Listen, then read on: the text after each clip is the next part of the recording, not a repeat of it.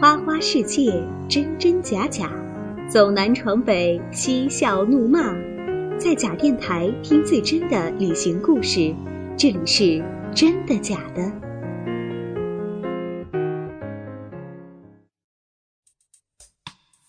嗨，各位听众朋友们，大家好，我是 N.J. 音染，这里是真的假的。是的，你没有听错，这里是我们假电台的全新节目《真的假的》。熟悉我们的朋友都知道，假电台呢是由美一心情坊转型升级后的。那么呢，我们也为大家准备了一些新的节目，比如今天为大家送出的这一期《真的假的》。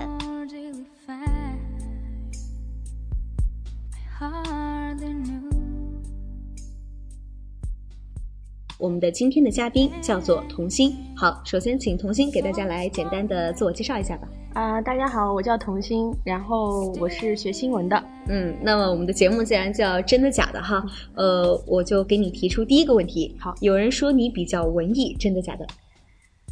嗯，不可以这么说吧，因为我觉得我在大部分时候还是比较二的，可以说是文艺青年和二那什么青年的综合体。好，这是你自己说的哈。刚才我们今天也说了，你的旅行目的地是西藏。西藏呢是大家好像都很向往的一个地方。有人说心灵和身体一定有一个要在路上，那么西藏呢就是一个很好的归处，是不是？啊，其实我觉得这种说法怎么说呢？说的人太多了，有些泛滥。不过西藏真的是一个风景不错、人文也不错的地方。嗯，那么今天节目就请你跟我们分享一下你在西藏的这样的一个一段旅行的经历。呃，先问一下，你是选择什么样的方式进藏的？因为我听说啊，这个进藏的最好的方式是火车，真的假的？呃，就我而言，我觉得真的。嗯，因为我选择就是呃火车进藏。嗯，我觉得首先对于我们学生旅游驴友来说，火车经济便宜嘛。对，穷游，穷游嘛。嗯。啊，还有一个原因呢，就是。呃，火车进藏的话，高原反应不会那么强烈，哎，因为它是一个慢慢爬坡的过程。我听说有很多坐飞机去西藏玩的人啊，一下飞机到拉萨，嗯，高原反应立马就反反应出来了，然后会。吐啊，或者是头疼啊，就会比较强烈，会耽误行程。对，然后我觉得还第三个原因呢，就是坐火车进藏啊，就是路上会经过可可西里、唐古拉山山口这些美丽的风光，你坐飞机是看不到的。对，也就等于是免费的多旅游了几个地方，虽然是在火车上。对，而且我个人最喜欢的交通工具也是火车，因为我觉得在火车上能认识不一样的人。对，会看到很多不一样的。对，哎，那天我跟你交流的时候，也是说你就是坐火车进西藏的时候，是碰见了一个。住在是哪儿？是珠穆朗玛峰下面的一个女生，还是呃那个女生啊？那个女生她是西藏人，然后她就生在日喀则山下。哦，哦，她家里可以说是，她怎么说来着？嗯。跟韩红是老乡，嗯，然后然后那个女生是在我们这边南京读书，嗯，那事实上她是西藏人，然后这次她是对回家。看一看，对，那你跟她的这样的一个交流，能明显的发现她是西藏的那边的学生，或者是那边女生的样子吗？呃，首先从外貌上来说，一看就比较像，因为她虽然在呃南京待了很多年了，但是她脸上的高原红还是很明显，对，其次呢，然后我跟她交流过以后的呃。他的发展啊，他的计划，曾经读了一个是河海大学，是很好的大学的一个很好的专业，但是他现在也很想就是毕业以后回到自己家乡，因为他觉得他自己家乡的风光是最美的，而且生活比较简单。的确是你看这么多人旅游都会选择西藏，那说明西藏一定是有他自己最吸引人的地方，更何况他的家在那儿，是吧？对。呃，那么如果你下次有机会再进藏，那你会选择什么样不一样的方式？是骑行吗？呃。我不会骑自行车，我天哪！不过，不过，我觉得我还是会坐火车或者坐飞机的话，我倒是推荐大家，嗯，不要直接飞到拉萨，而是飞到林芝会不错。第一，它的票价可能会，呃，便宜一些；第二，林芝的海拔只有两千。两千多，所以高原反应不会很严重。嗯，确实是啊，我们很多人都会担心进藏就会有高原反应。嗯，那我也查了一些资料，其实，因为大家没有去过的人，好像都说进藏就会有高原反应，也会有一些这个心理的暗示。嗯，其实没那么严重。嗯，其实没那么严重。之前我进藏之前喝了一些呃高原安啊，那个红景天之类东西，但是我感觉。嗯，就是作用不是很大。我在这里推荐大家两样东西，什么？一个是葡萄糖，就是那种粉粉末状的葡萄糖，天天把当白开水喝，冲进去。就是在去的途中，你你一旦有点高原反应，喝点葡萄糖立马就好了。第二个是大家经常会回避的说，进藏千万不要洗澡，然后不要喝酒。但是我再推荐大家一样东西，就是酒。酒真的喝一点，就是感觉身体各方面都都很舒服了。没错。然后进西藏唯一一个忌讳就是千万不要感冒，一旦感冒很容易肺气肿，在几个小时之内就可能嗯就挂掉了。嗯，对，这样就很不好了。嗯，呃，你也是选择在这个暑假的时候。对。呃，我们都知道这个七八呃七到九月份是所谓的西藏的这个黄金季节，不仅是它的黄金季节，也是旅游的旺季。对。啊，因为暑假嘛，大家时间都会很充足。嗯。那么有人说这个西藏的天气变化很快，对，是真的假的？是真的。呃，真的，西藏的日夜温差还是挺大的。嗯，我去的那个季节，我是八月份去的嘛，嗯，就是你说的黄金季节，对，它的温度已经算是比较宜人的了。嗯，它晚上大概是怎样的一个温度？就是清晨晚上大概是在十度左右，然后中午的时候大概是在二十四二十四度二十度左右。那应该是人体最舒服的一个对，最舒服。但是，呃，就是因为它氧气含量很少嘛，所以你晚上的时候很容易感冒，而且早上起来会。气候有点干燥，会有流鼻血之类的。呃，我觉得你说七至九月是黄金季节，嗯，西藏其实是这样，它除了冬季，呃，大雪封山不能进去以外，呃，其他月份其实都可以去，因为七至九月主要是大家都有时间，所以去的人也比较多，你可能没有办法体会到那种。嗯，真正的风光没有一个人那种风光大片的感觉，因为大家到处都是人嘛。对，现在我们都说哪儿都是中国人，去哪儿旅游看去哪儿都是人人 景区。是，那我们就看，我相信你也看过这个电影《转山》，对，就是一个骑行的人去进藏，对，他就是到了那个雪山门口，我印象特别深的是他那个雪山冰淇淋打火机，对对对，所以也就是说。其实说真的，西藏去去旅行的话，我觉得可以说是每个月都是黄金旅行季，因为它会有不一样的一个风光。对，嗯，那也刚才说了，因为西藏的这个气压的原因啊，早上起来有时候会流鼻血什么的。那我就想问了，你一般的话在西藏是住在哪儿？就是晚上的时候？呃，我是提前在网上订的客栈。嗯嗯，因为在旺季嘛。那个西藏的房价普遍都有上扬。嗯，如果你是稍微资金比较充裕的话，你倒是可以订酒店。嗯，那我当时订的是那种私人客栈，是很有特色，西藏特色的是，就是有一个网站叫去去哪儿啊？这不是做广告啊，我就是 我是订了去哪儿的口碑第一的一个客栈，然后嗯，条件其实够用了，就是不是很很奢侈那种，其实够用了。然主要是老板人很好，会让你有家的感觉。是我们现在很多这个穷游的朋友啊，都会选择去找一些有个性的客栈。对对，嗯。那我在林芝的时候，因为在拉萨住的是这个提前订好的客栈，去林芝玩的时候就没有提前订好，住的是当地的民宿家。嗯嗯。那有怎样的一个不一样的感觉？你有品尝他们家常的一些？小吃之类的吗？有啊，他们跟他们一起吃的早饭，然后他们还特别照顾我们，觉得我们可能有一些藏巴那种东西吃不惯，然后会特意给我们煮稀饭和鸡蛋。哇，那其实也许我们去那边就是想体验一下他们的早点。对啊，对啊。他为了照顾，且准备了我们在食堂都能吃到的稀饭鸡蛋。嗯，那么刚才也说了，除了这个衣服，包括你说有一些。啊，喝的这个葡萄糖之类的，都是我们进藏最好准备的东西。对，那么其他东西呢？你觉得还有一些必备的物品是什么？嗯，我想一想啊，有一个万能万能物一定要带着，就是手机吗？不是，就是大家好像都叫做头巾。就是类似于围巾这些东西，就是可以包在头上。围巾有几个用处啊？这个头巾有几个用处？第一个就是你到哪儿席地而坐的时候垫着，铺在地上。还有西藏风很大又很干，然后你可以围在头上，就露两个眼睛。防沙吗？还是防风？防风。嗯，大家都知道那个海世界上海拔最高的盐水湖纳木错。嗯，在西藏我去的时候，那个海拔五千多米，底下是很温和，我们穿一个单衣就可以，上去就下雪。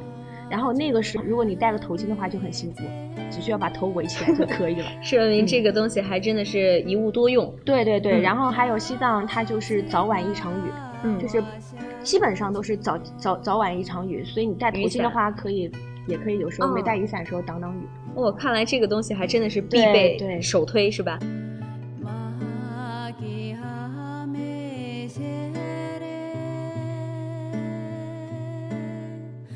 你有没有现在回想起来？哎，当时如果那样东西带去西藏就好了。我我之前去西藏之前，因为我是一个喜欢把计划做的比较详细的人，那我觉得，嗯，药品的话，可能网络上这种攻略也很多了。嗯，感冒药是必不可少的。是。然后你要觉得自己身体状况，嗯，不太有信心的话，可以多带一些红景天这样的胶囊。我推荐是。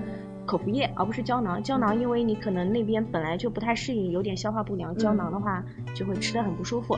然后吸收。最重要的就是，我建议大家在这边就买好葡萄糖带过去。我当时在火车上，因为我没有买，是借别人的。到了西藏才在药店买的葡萄糖，真的很管用。呃，其余的药品其实大家没有必要太，太嗯担心这个高原反应啦，也没有什么。嗯，对。嗯，就像你刚才说的一样，我们去旅行就要保持一个很轻松、很自在的一个心态。如果想的那么多，也许就失去了旅行的意义。包括你像你一样，我觉得旅行之前一定要做好充足的准备。对我听着有一个说法，就是说有一种旅行的人，他喜欢在。呃，出发之前做好充足的准备，然后到了那个地点以后，再推翻自己对他全部的印象，树立自己的新的印象。你是这样的人吗？呃，我觉得是这样。我喜欢在旅行，我认为一个完美的旅行，如果你要想顺利进行的话，你一定要做好功课。没错。但是你往往到了目的地以后，因为你做好了功课，你心里很有底，你反而会变得呃很轻松、很潇洒。可能你会遇到不一样的风景，那是。那是上天给你额外的福分，对额外的福分。但是功课我觉得一定要做，特别是如果你呃独身出去的话，不做好功课会有危险，对，会有安全问题。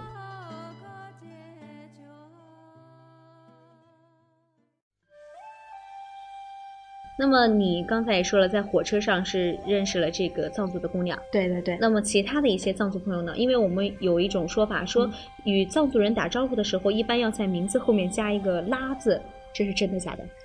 呃，不知道是我不太了解还是什么，但是我感觉这个是假的。假的。嗯，因为我在藏族还真是在西藏还真是遇到了一些藏族朋友。嗯。跟他们打招呼，他们。很热情啊，很友好啊。可能之前会有一些对西藏的担心，会会不会很乱啊之类的。但实际上不乱，因为隔两三百米就会有，呃，警警察。因为就是因为之前可能发生一些事情，所以现在治安特别好。而而且，嗯，可能那些乱的东西只是一部分人，大部分的老百姓他们其实是非常热情友好的。嗯，然后他们，我想插一句啊，那他们跟你交流的时候是用。简单的普通话还是藏语还是怎样交流？他们普通话会说一些，当当然他们比如说打电话的时候肯定用藏语，跟我们说话他会说，嘿嘿，就是就是说普通话，但是比如说他数数从一数到十，嗯，他也不一定能数得全，他数到九的时候他用藏语数了，就是说他们西藏现在旅游业很发达嘛。所以他对我们汉人、内地人的话，就是很友好。他觉得我们是给他们带去经济福利，对对。然后，所以他们普通话这一块其实也是可以说至少是可以沟通的。是的，嗯。那么藏族，你觉得刚才你说了，除了这些人民他们很热情，嗯，有这个高原红以外，嗯，那么你觉得他们其他的就是最大的特征是什么？爱跳舞，爱跳舞，爱喝酒。这个投你所好，这个投我所好。但是当时就是在西藏，其实不能多喝嘛，多喝了以后，他们说对身体不好。然后，嗯，我们当时是一车人，嗯，我们到了拉萨以后，我准备去林芝玩嘛，然后就在当时的客栈就凑了是八个人吧，嗯，然后包了一个越野车。然后去灵芝玩的，然后灵芝有一个可能去过的朋友都知道，有个特别的美食叫石锅鸡，石锅是石头凿出来的，然后里面摆鸡啊、生啊这些东西。嗯，那天晚上我们就说是不能喝酒，但是喝的很畅快 其实是很感觉真的是很难忘的经历。哎，那个呃，他的酒是我们熟悉的这个青稞酒吗？还是啊，青稞酒，然后。其实青稞酒真不好喝，嗯，喝不太惯。然后我在那边喝最多的是西藏啤酒。其实他们西藏啤酒对，就是西藏那边产的啤酒。他们问我跟这边啤酒有什么口感上对啊对啊，我说跟青岛啤酒一个味儿，真是一个味儿。然后青青稞酒的话就甜甜的，嗯。然后那边其实我觉得最好喝的是茶，酥油茶，酥油茶和。那个甜茶，嗯，甜茶是味道跟我们这边的原味奶茶有点像，但肯定比原味奶茶奶茶要好喝多了。它那个原味奶茶可能是香精兑出来的，对对。但它那个甜茶真真的是，怎么说呢？是奶加茶，就是很正宗的。然后那边喝甜茶也是一种，我觉得它是一种民族文化了。嗯，它是这样，就是每个人你把所有的一毛两毛的那种一块一块，那边不用硬币，全用纸币，纸币，嗯，全部堆在桌上，然后那个那个茶馆的那个服务员看到你杯子空了，就会来帮你兑，然后然后自己会拿走三三角钱。一杯三角钱，哇，那么便宜。对，然后你喝完以后，你只要不把钱收下去，你继续把空杯子摆那，他会不停的来，对对带你添。然后你一旦不想喝，你把钱收下去，他就知道了。哎，这个也是一个。呃，很奇特的一种怎么说一种交易的方式，对对，而且真的很便宜，很好喝。是的，我们就说藏族有个谚语叫做“一日无茶则滞，三日无茶则痛”。那么呢，也就不用问你是真的假的了，肯定是真的，真的。嗯，它这个滞和痛，我觉得还是因为跟它当地的那个地理条件有关，地理条件有关。因为它那边很缺氧的话，就需要更多的糖分。那酥油茶它里面大多都是油脂，然后呃。甜甜茶里面很多糖分，嗯，补充他身体需要。嗯，是。那么你刚才说了这个甜茶的一种喝法，包括一种茶馆一种经营的方式。嗯，那么我也有所了解，就是说这个酥油茶，嗯，是用木碗喝的，是吗？我喝的时候也有陶瓷小杯子装的。也许现在就是更加的精细了。对对。然后说是喝酥油茶之前要先聊天再能喝，然后还要什么先吹一下它的油花再喝，而且不能喝干了，有这么多的一些说法吗？嗯。这些说法我也听过，但是我在当地喝酥油茶的时候倒是没那么多讲究，只要喝的开心就可以了。那是，嗯嗯。那么除了这个，你刚才说了喝茶、喝酒，嗯，那么另外呢？另外西藏有哪些美食是你最喜欢的？呃，在西藏其实头头两天，嗯，我吃的都是藏餐。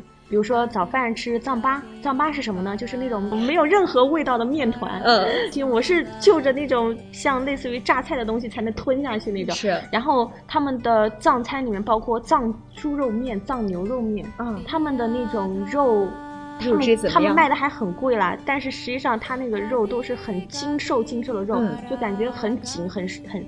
很很咬不动那种，然后头两天我吃了藏餐，到第三天我实在受不了了。其实西藏最好吃的我感觉还是川菜。其实西藏很多很多四川人，嗯，都是过去开川菜馆的。是，也就是说我们去每去一个地方，都说想吃这个当地嗯最有特色、最本土的一些美食。嗯，其实很多时候这些东西啊，也许我们并吃不惯，我们所知道的是它的。呃，代表的一种文化也好，或者是他们一种风俗习惯也好，尝一尝就好。对对对，嗯。那么你刚才也说了，去了这个在西藏，你一共是在西藏待了多少天？待了十天。十天。那你一共就是一直就是在西藏去了哪些景点呢？呃，我在拉萨待了三天，嗯，然后去了林芝，林芝是呃号称反复提起，对，是号称，因为它海拔比较低，相当于西藏的塞上江南，嗯，也被称为西藏的。呃，瑞士，瑞士，对它的风光很秀丽那种，嗯，然后还去了纳木错，纳木错就是呃世界上海拔最高的咸水湖，对，海拔有五千多米，上面真的是很冷很冷，跟我们一车过去的那些怎么说小青年，嗯，以为自己很抗寒，穿了。嗯，T 恤和那个牛仔裤就过去了，然后在车上的确是不冷，结果上去以后下雪了，冻得直哭。看来温差真的很大，真的很大。是。那么你刚刚也说了，呃，去西藏我们都说肯定要去布达拉布达拉宫。嗯嗯。那么现在布达拉宫啊，都说旅游旺季的时候票特别难买，嗯，需要预定，包括有很多的这个黄牛党，真的假的？假的，假的。是这样，那个我一开始也很担心这个问题，我就觉得西藏。呃，旺季时候都是旅游团嘛，会把票都订走了。对。但实际上，布达拉宫它现在是这样，比如说今天的票只有昨天才卖，就明天的票只有提前一天，只能提前一天，所以不存在说提前多少天给旅行团或者是黄牛包圆儿了那种。嗯。所以你比如说你明天早上准备去布达拉宫，那么你今天早上呃五点半起床，六点钟的时候去排队，就一定能买到票，不存在什么票买不到去不了的过程。嗯，也就是说，虽然票。呃，很也挺难买的，但只要你稍微起早一点去排队，提早一天去买票，对，就一定能够去这个布达拉宫。对，一定能去，因为他那个旅行团他也必须要提前一天，他不可能提前更多。嗯，那么在布达拉宫，你对他的印象是怎样的？布达拉宫，因为我对宗教这方面就是了解不是很深入嘛，然后只是蹭蹭导游，你知道吗？就听听他解说。然后我比较了解，可能就是我们都熟悉的仓央嘉措，是。然后又是仓央嘉措的房间，我觉得哇，真的是还挺大的。你有没有在那个房间里读一下他的诗？对，我还背了两首《见与不见》什么东西的，啊，就是什么我是拉萨街头。最什么的情郎啊，那那那些诗。然后当时我就在想，其实你真到那个地方，你感觉你离他很，看似离他很近，其实到了那地方还是很远，还是很远。然后那边呃很多呃菩提呀，然后那些他们都是那个怎么说喇嘛还是什么这些。对，他们的都是塔葬，然后那个塔里面摆了菩提，里面摆就是他们的真身，嗯，就是他们死去以后的真身，嗯。然后你如果对宗教不是了解很深入的话，你去也只是怎么说呢？呃，看一看，感受一下而已。嗯，有人说去西藏不由自主的有一种这种朝圣的恐慌，就是那儿特别的圣洁，天很高呀，或者是整个的那种很安宁的一种气氛，你有没有这样的感觉？我去的时候也是。呃，想看一看那些虔诚的朝拜者，嗯，然后他们真的是等身磕拜，然后也有一些很很年纪很大的老年人，然后真的是很辛苦的一路磕过来。然后我住在客栈的时候，每天晚上就听他们说各种西藏的故事嘛。嗯，然有没有什么比较印象深刻的？有有，就是我听了一个故事，是说那个有一家儿子是在拉萨，然后他一家老小，他的妹妹和他的老母亲从青海一路等身磕拜，然后磕到拉萨，但是。半途中，就是他的老母亲就就去世了。嗯，就是他，但是他们会觉得这是一个还比较开心的事情。嗯，就我们无法理解，但是他们觉得很开心。为什么呢？他觉得他他去世了，他升天了，是给全家人祈福，并且得到了回应。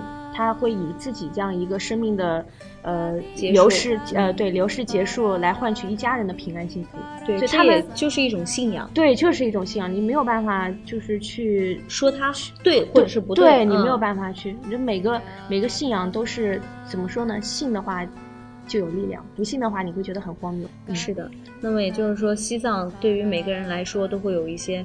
不一样的一个风光也好，或者是一种体验留给大家也好。嗯，那么呢，去西藏的人也是可以说是越来越多。嗯，好，那我们节目进行到现在啊，也聊得差不多了。那么最后也想请童心给我们讲一下，你对西藏有一个怎样的一个整体的印象？嗯，我觉得。